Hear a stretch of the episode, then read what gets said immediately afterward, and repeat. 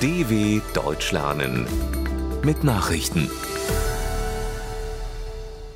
Freitag, 20. Januar 2023, 9 Uhr in Deutschland. Entwicklungsministerin Schulze sieht sich in Odessa um. Entwicklungsministerin Svenja Schulze hat der Ukraine zusätzliche 52 Millionen Euro für den Wiederaufbau zugesagt. Die Versorgung mit Strom, Wärme und Wasser entscheide mit über die Widerstandskraft der ukrainischen Gesellschaft in diesem Krieg, sagte die SPD-Politikerin bei einem aus Sicherheitsgründen geheim gehaltenen Besuch in der südukrainischen Hafenstadt Odessa am Donnerstag. Die zusätzliche Millionenhilfe für die ukrainischen Kommunen ist für Wärmestuben, Generatoren, medizinische Versorgung und Verwaltung gedacht. An diesem Freitag will sich Schulze in der ukrainischen Nachbarrepublik Moldau im nahe der Grenze gelegenen Ort Stefan Woda umsehen. Zelensky blickt erwartungsvoll nach Rammstein. Der ukrainische Präsident Volodymyr Zelensky setzt große Hoffnungen in das Treffen westlicher Verbündeter an diesem Freitag auf der US-Militärbasis Rammstein. Er erwarte starke Entscheidungen, sagte Zelensky in seiner jüngsten Videobotschaft beherrschendes Thema des Treffens der sogenannten Ukraine-Kontaktgruppe dürfte die mögliche Lieferung von Kampfpanzern an die Ukraine sein.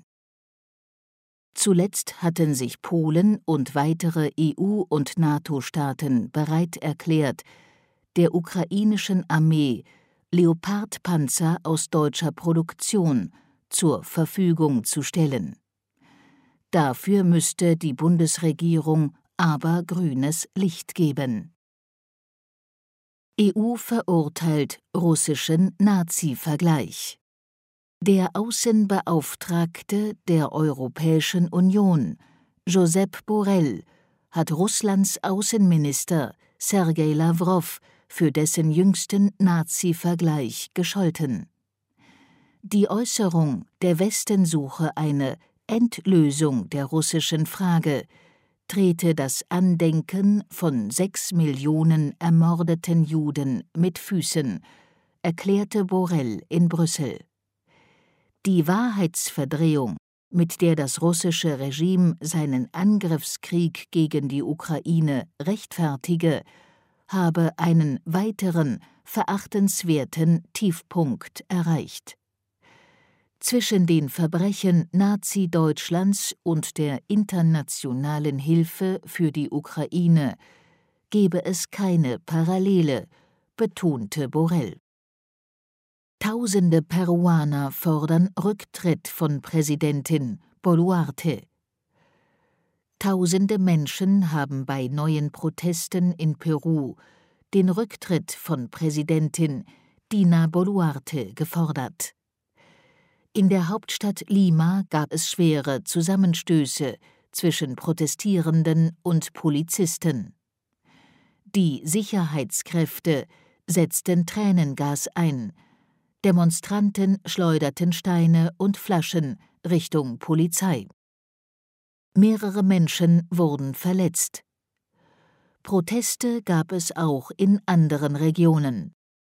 In Arequipa im Süden des Landes versuchten rund 1000 Demonstranten, den Flughafen zu stürmen.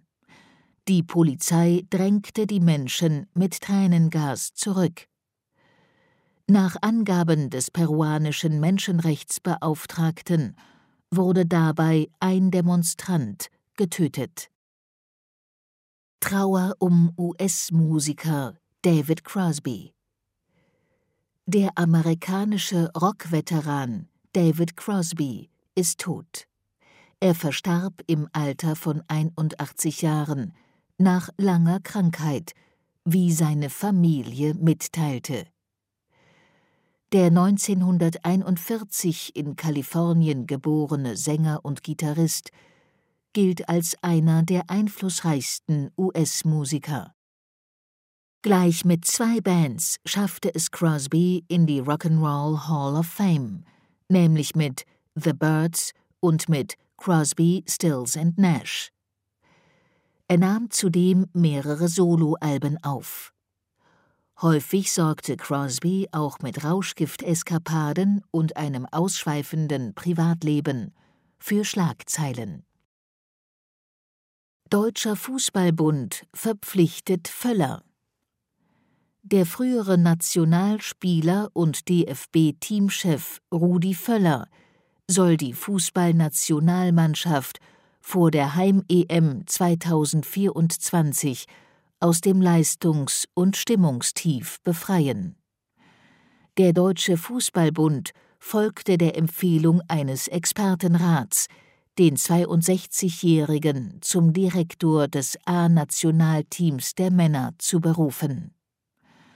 Völler wird damit zum 1. Februar Teile des Aufgabengebietes von Oliver Bierhoff übernehmen, der den DFB nach dem Vorrundenaus bei der WM in Katar Ende vergangenen Jahres verlassen hatte.